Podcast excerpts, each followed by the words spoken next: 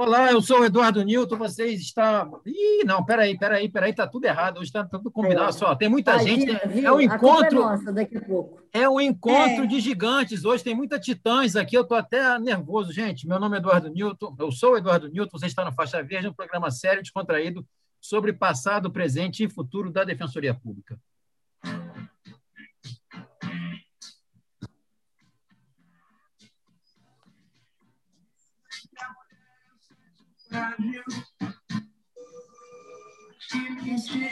Mentira absurda. Eu que faço parte da rotina de uma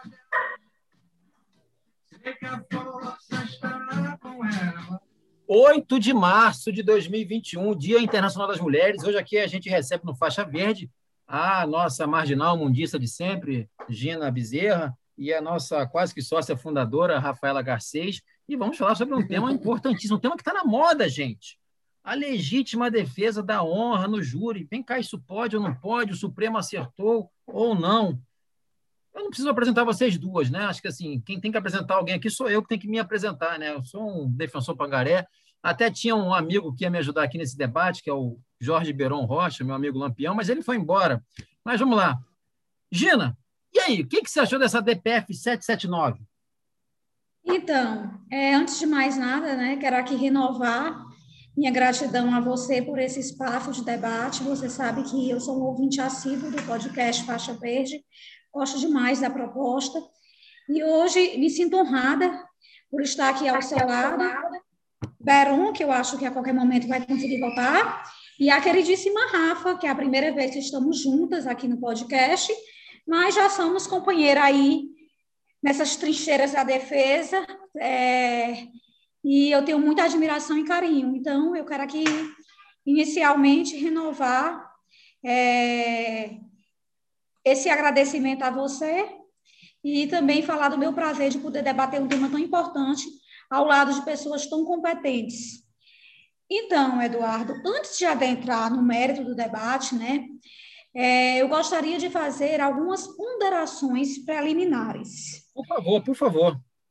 Primeiro, eu quero dizer que nós, hoje, né, Dia Internacional da Mulher, em primeiríssimo lugar, parabéns a todas as mulheres.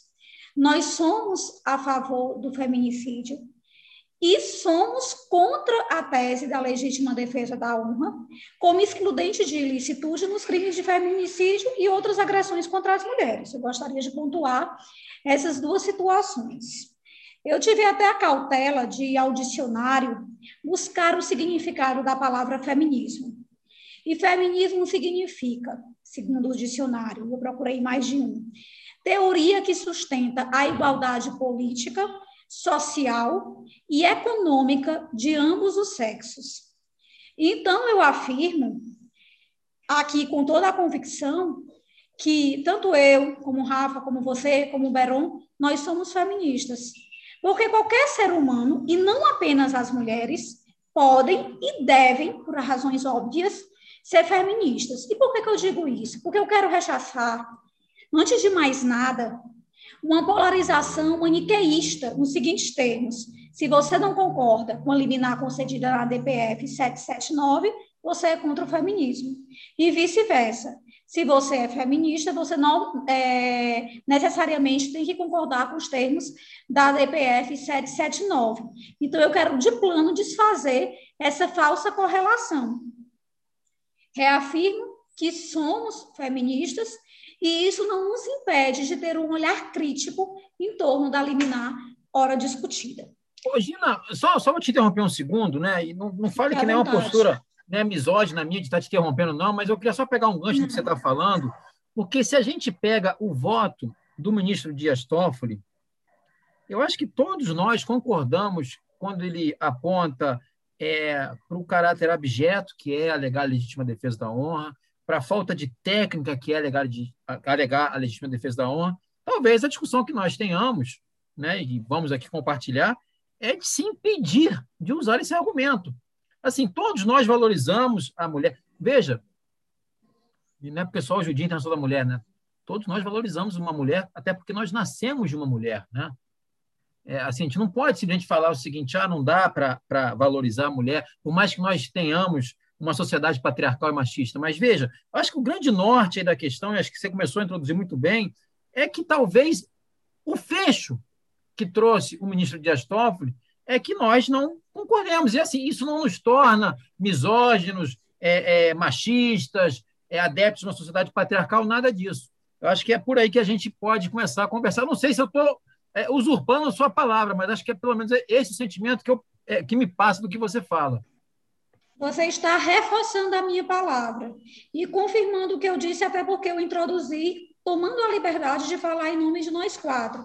E você apenas ratificou o que eu disse. Fico feliz por dividirmos mais um pensamento. Então, é, o que eu quero dizer é que a gente não coaduna com a tese da legítima defesa da honra como excludente da ilicitude nos crimes de feminicídios ou outros praticados contra a mulher.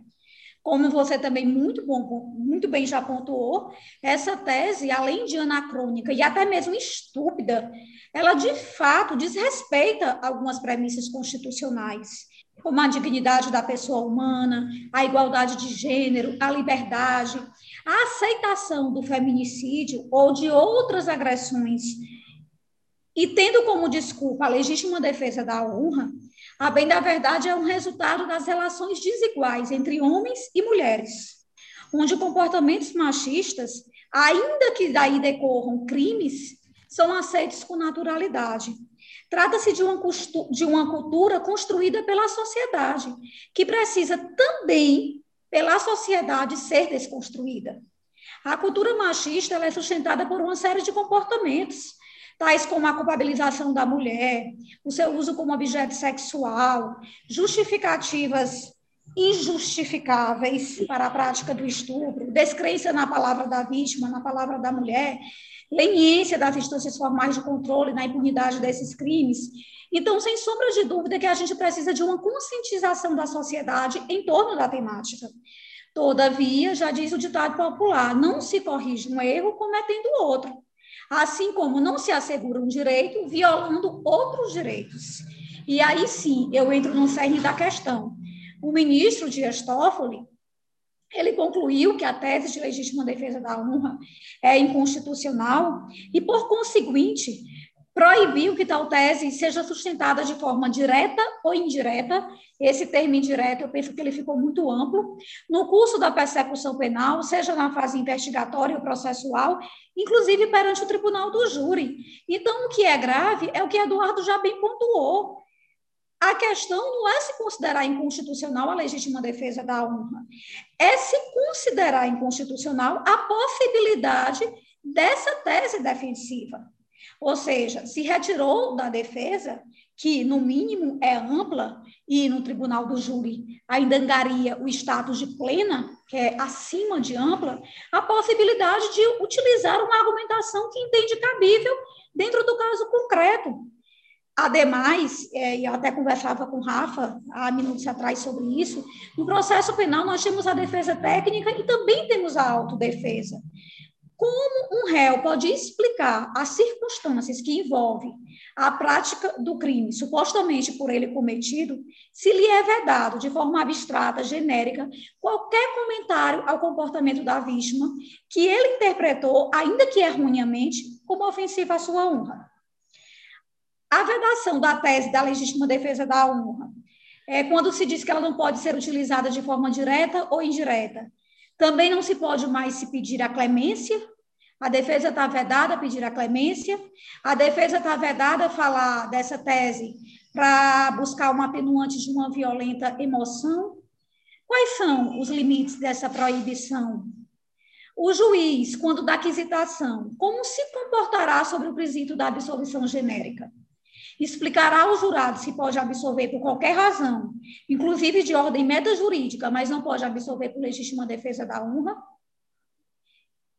E ainda que o juiz explique como vai se fiscalizar que o voto dos jurados não se baseou nessa crença, se eles decidem de forma secreta e com base na íntima convicção.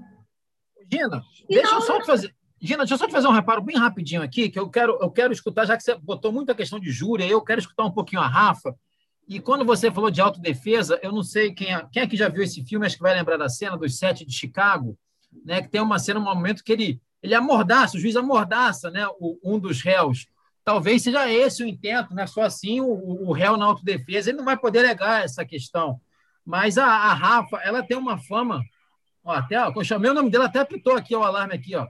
Ela tem uma fama de invicta lá na Baixada Fluminense, no júri. Ela não perde júri nenhum.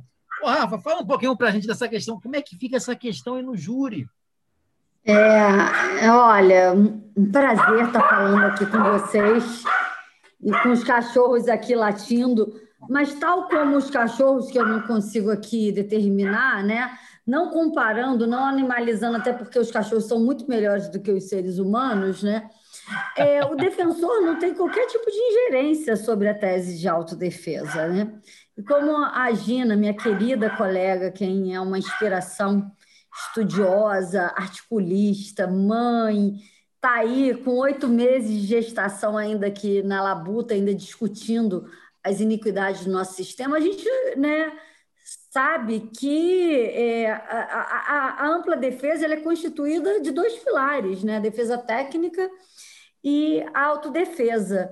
Não há como né, então, até as pessoas falando, falaram que o juiz vai ter que, então, de alguma forma, advertir, mas o réu em si, né? A gente tem que pensar em todo o rescaldo cultural, né? A gente não pode negar, até com a presidência que a gente tem, até com 30% das pessoas que continuam, talvez, defendendo terraplanismo, a não vacinação, que não há pessoas na nossa sociedade que entendam que a mulher ainda atua como uma simples continuidade do seu cônjuge, né? Como lamentavelmente ninguém aqui está batendo palma para esse discurso, né?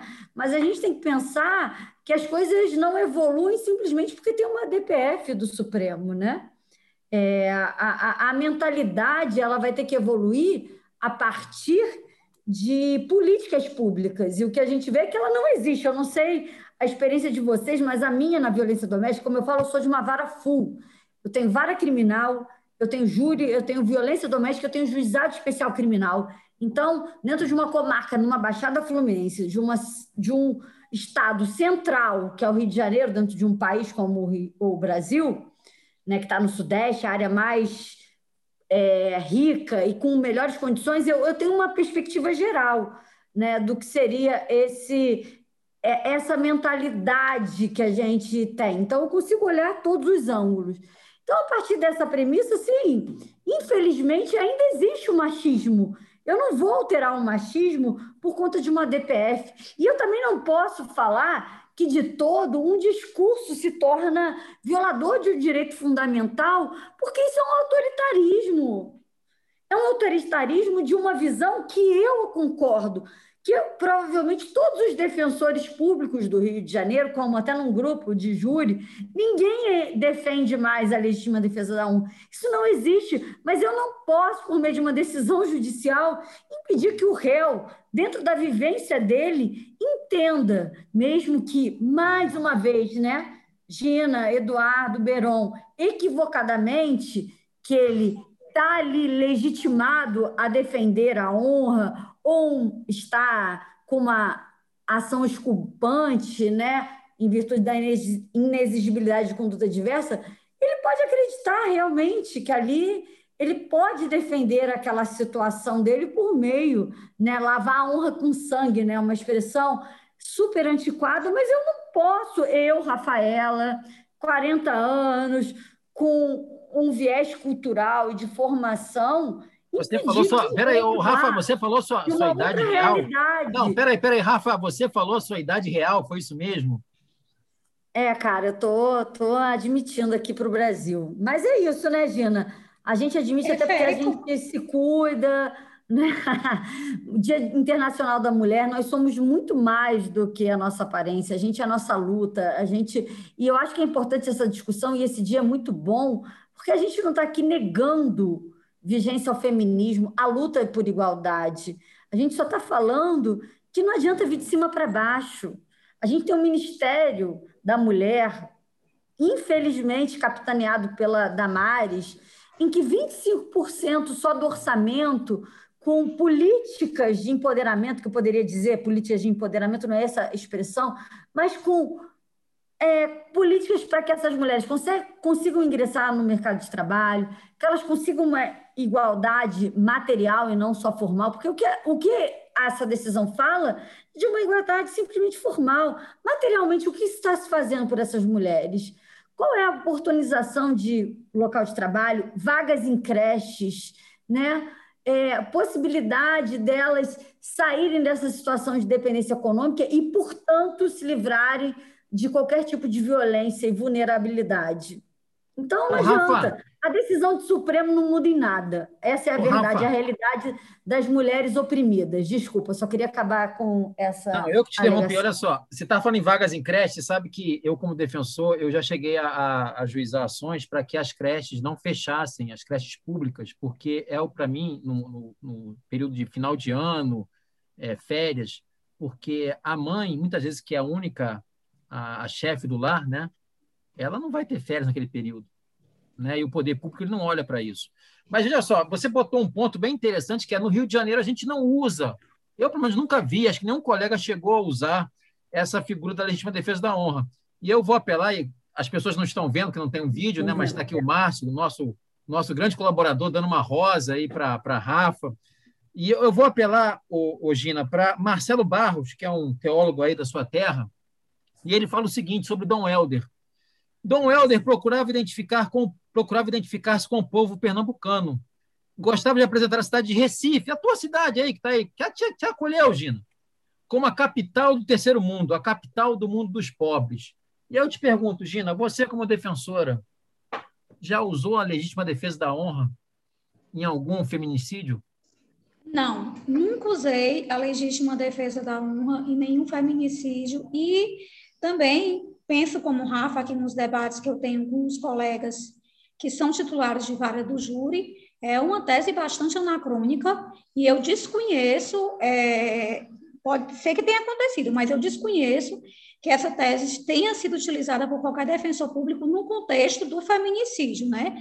Em outros contextos, é, eu já vivenciei situações em que o próprio réu disse que agiu também impelido por questões de honra mas foi homicídio envolvendo dois homens, não tem nada a ver com o contexto do feminicídio ou de violência contra a mulher.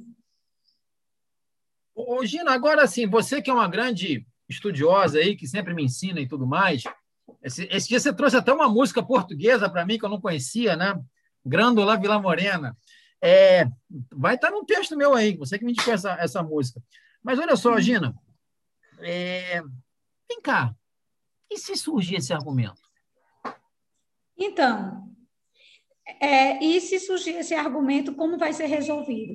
Se surgir esse argumento da parte da defesa técnica, é, como a gente está dizendo, talvez a solução, a solução diante do cumprimento da DPF, né? não uma solução com a qual eu concordo, seja o juiz anular, mas e se vem da autodefesa? Eu penso que esse é o grande problema.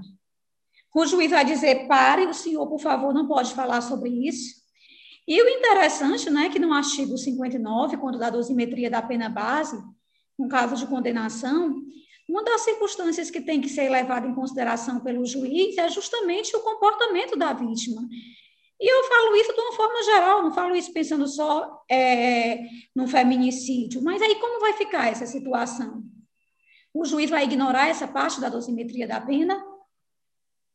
Pois é, eu mas olha, que... Gina, eu vou até rapidamente te tomar um pouquinho a palavra só para jogar essa bomba para Rafa. Ô, Rafa, e se ele fale, pare, senhor, de falar isso? Como é que fica o, a cabeça do jurado?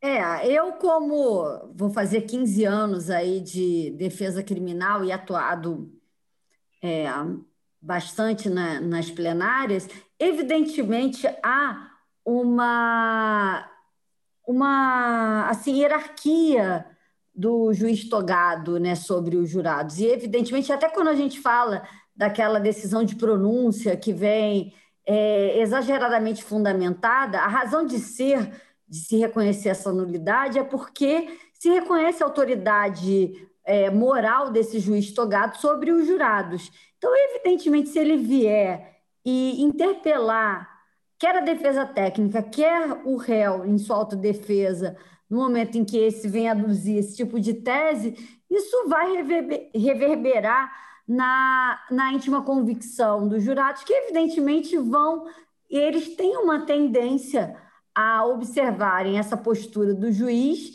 e se coadunarem com ela. Então, isso vai gerar um prejuízo evidente à defesa. Então, eu não tenho dúvidas, né? até pela sistemática, né? a gente tem que olhar o sistema jurídico, né?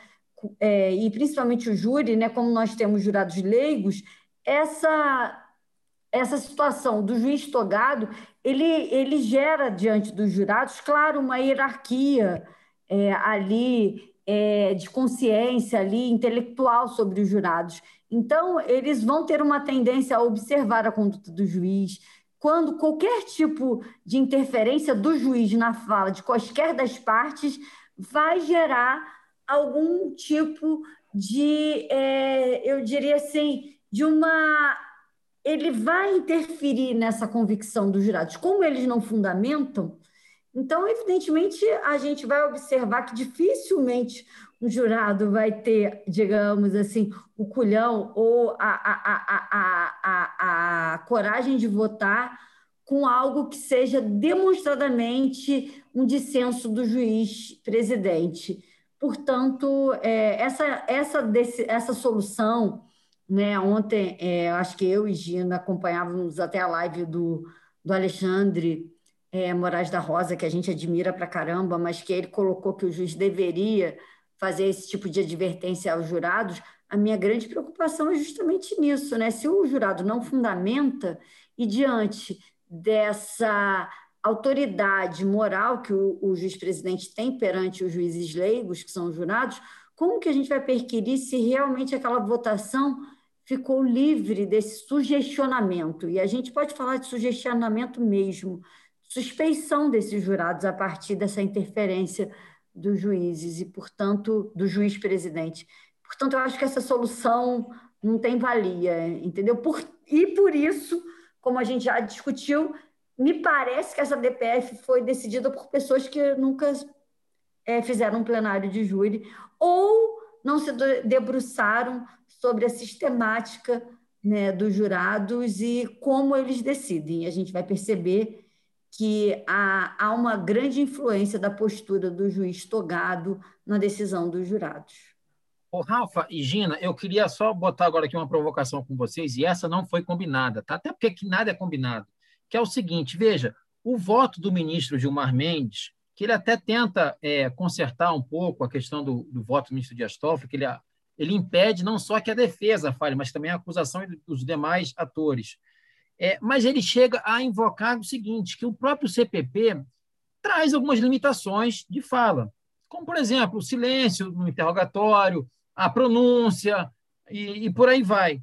Só que eu acho, e aí eu queria saber a opinião de vocês, porque eu acho que essa colocação do ministro ela foi de uma infelicidade nesse ponto, porque pelo seguinte, porque essas limitações elas visam assegurar uma proteção ao réu. Vejam, a, digamos, os, os tabus a serem a, fixados no plenário são em favor do réu. Estão previstos na lei. E aqui a gente, o, o Supremo, ele cria agora, um, digamos, um novo tabu, mas que não favorece, teoricamente, o réu. Né? Esse, apesar de que esse argumento não favorece ninguém. A verdade é essa, esse, esse, esse argumento ele é abjeto, ele é hediondo, é, eu até falo que se um profissional da defesa tem que se valer dele, ele está perdido. Né? Mas, assim, eu queria saber da opinião de vocês sobre essa tentativa de construção do ministro Gilmar Mendes em buscar lá no 478 talvez um parâmetro para essa argumentação que veio a ser construída na DPF. Então, Eduardo, é, a respeito disso, eu concordo com você. Eu acho que as restrições lançadas lá no artigo 478, elas visam assegurar direitos e garantias fundamentais e elas têm como sustentáculo principal o princípio constitucional e convencional da presunção de inocência. E aí casa com tudo que Rafa explicou. Se se utiliza a pronúncia como argumento de autoridade ou o silêncio como argumento de autoridade, a gente está é, transmudando a presunção de inocência em presunção de culpabilidade. E esse recado, ainda que implícito, ele vai interferir na votação dos jurados. E os direitos e garantias fundamentais, eles existem para conter o poder punitivo estatal e não para expandir. Então, utilizar uma analogia em mala parte no processo penal para expandir o poder punitivo e de forma contrária ao réu, eu penso que não encontra ressonância alguma, é, não passa pelo filtro constitucional nem convencional. É, não é a forma de se agir dentro de um processo penal democrático, em que a gente sabe que alguns negam, mas a verdade é que existe um desequilíbrio entre o Estado acusação e o Estado defesa, e esse desequilíbrio fica maior ainda quando a gente limita a defesa. Outro assim, quando a gente fala de vedação da pronúncia, vedação do silêncio, a gente não entra em conflito com outras normas, mas a partir do momento em que a gente veda em abstrato uma tese, a gente de cara entra em conflito com a ampla defesa, com a é, plenitude de defesa do tribunal do júri, e vou passar a palavra para a Rafa, que eu falo demais. Você sabe ah, disso. Ah, não, é exatamente isso, né? O 478, como você bem falou, ele nada é, entra em colisão com o artigo 538 do, da Constituição, né? E aí a gente tem que lembrar da hierarquia das normas, né? Parece às vezes que a gente está aqui querendo defender o indefensável, né? Mas o, o inciso 1 né, a linear, na verdade, né, estabelece amplitude de defesas, e todo mundo vai estudar na amplitude de defesa, e a gente vai ver que no júri né, essa é mais do que a ampla defesa, porque não teria por que o legislador, né, já que é o nosso Código de Processo Penal e todas as é de 41, por que, que em 88 ele falou a amplitude de defesa? Porque ela é mais do que a ampla defesa. Então, ela permite argumentos metajurídicos, né? que é próprio da natureza do júri, porque senão nós não precisaríamos de juízes leigos, né? a gente bastaria um juiz togado. Então, por isso, essa é a razão de ser do júri. Né?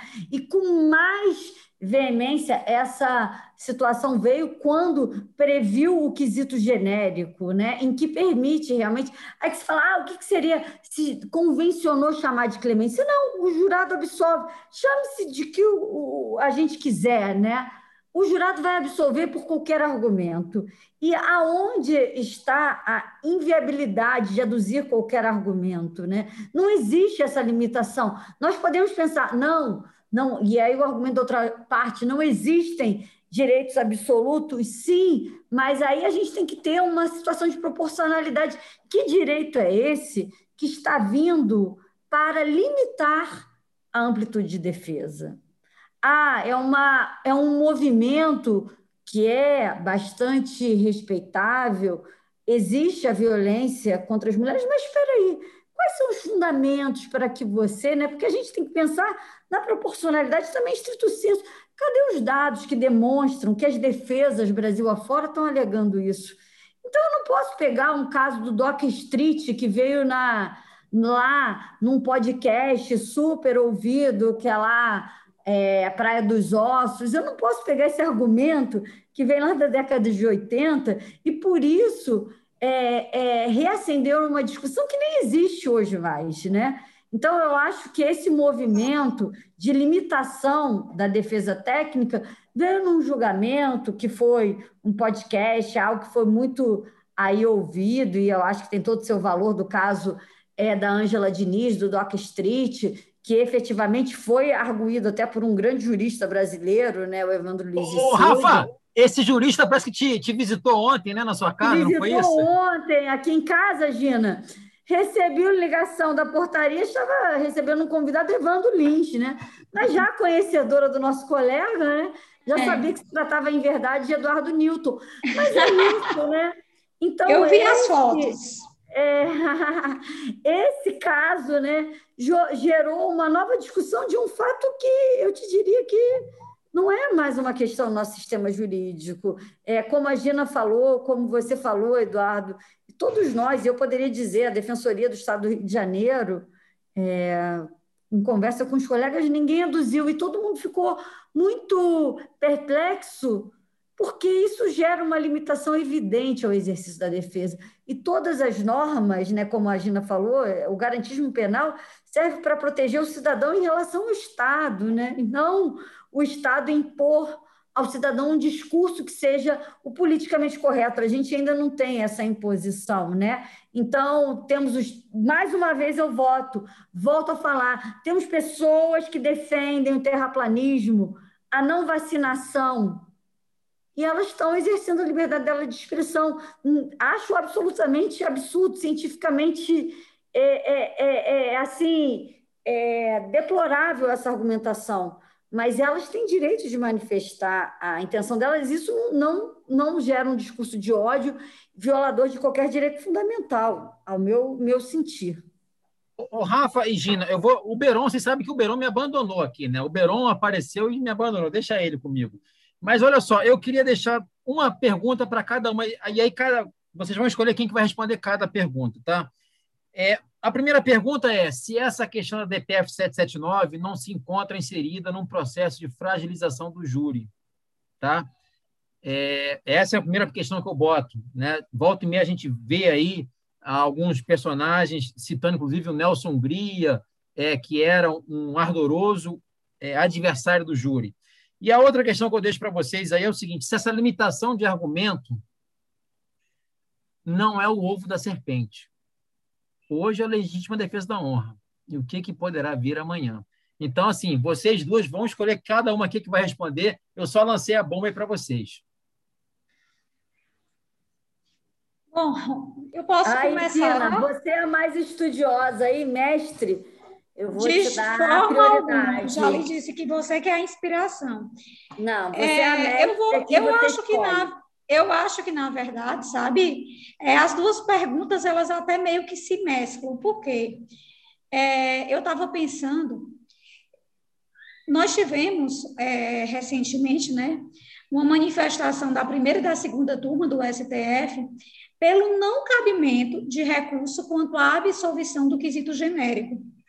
Uma vez que não oh, é possível indicar o motivo uma da das decisões do ministro Celso de Mello foi minha, um HC meu, tá? Ah, mas é porque você, você é global, você é fantástico. Mas veja, isso já não é novidade, porque o caso do reconhecimento, que você quer parar até no Fantástico, também foi seu. Por isso que eu tenho que falar não. primeiro, porque se você falar, eu fico sem nada para falar. Por isso que eu corro. Eu digo, peraí, deixa eu falar pelo menos um ai, porque depois que Rafa falar, ninguém mais fala. Ah. Então, Rafa, isso é um grande orgulho para a Defensoria. Você sabe que eu sempre lhe parabenizo e fico feliz de verdade. Então, até me pergunto se isso não é já uma resposta é, quando a defesa, entre aspas, ganha, e eu coloco entre aspas, porque, na verdade, não se trata de ganhar ou de se perder, de se reconhecer direitos. Quando a primeira e a segunda turma do STF entendem que não cabe o recurso contra a clemência de uma forma geral, a gente, do outro lado, recebe essa tacada.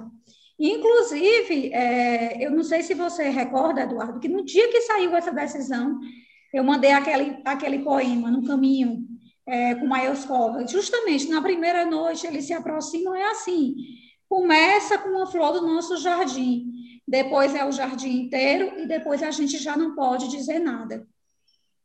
É Vai ter ninguém depois para reclamar quando levar a gente.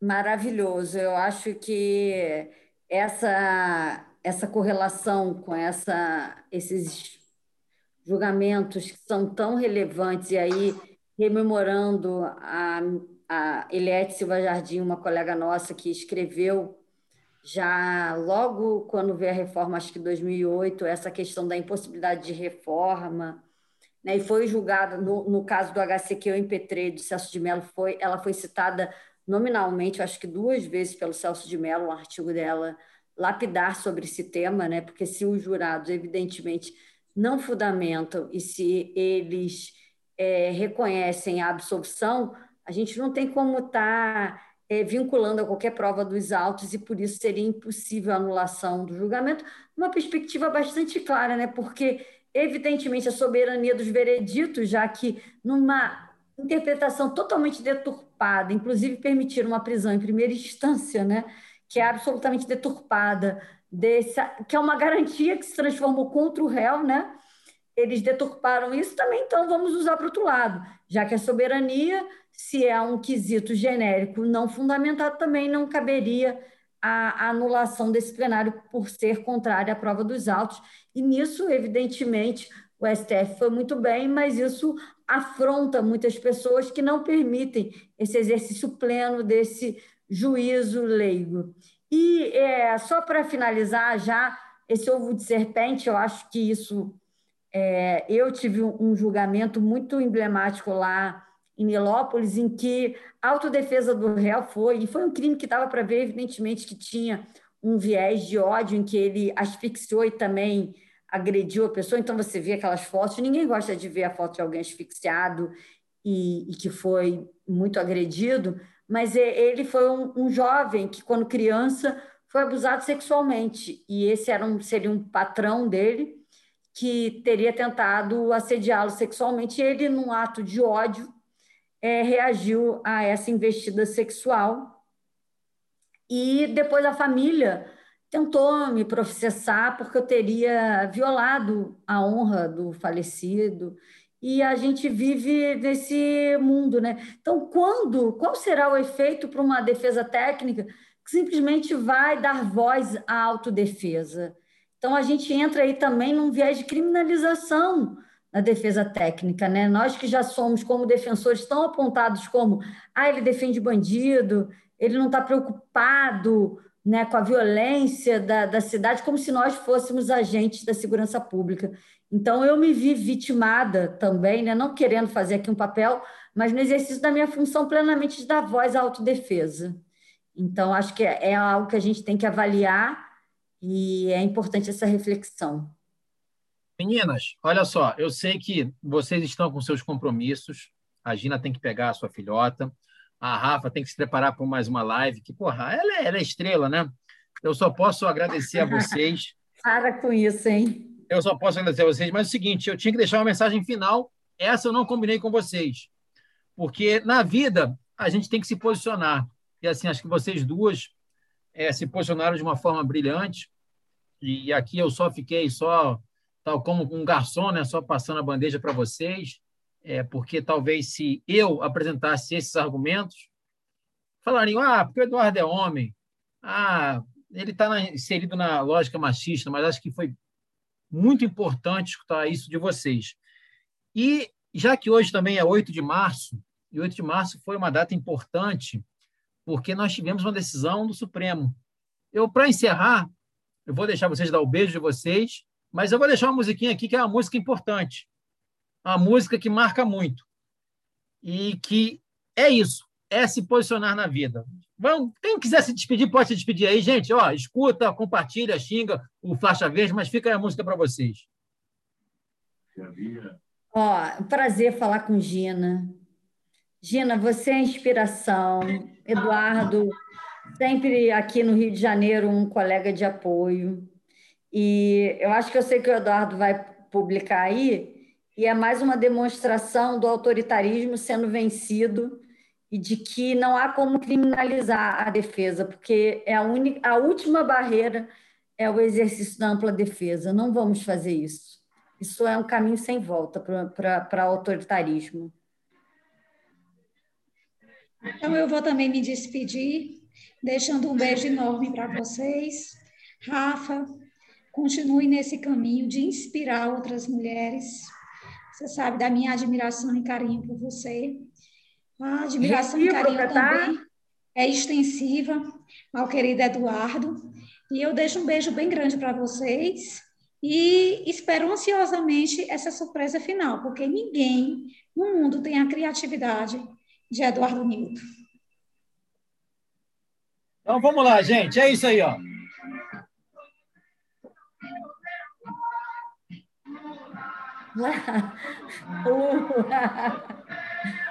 Ó, oh, não tinha prova, meu povo. Vamos lá. Sem prova não tem condenação. Brilhando. É isso, gente. É uma pena que vocês não estão vendo o vídeo aí, que está todo mundo aqui comemorando. Mas é isso. Até o próximo episódio. Comemorando Meninas. devido ao processo penal que tem que valer para todos. Exatamente. Exato. Meninas, um beijo para vocês. Muito obrigado. Tá?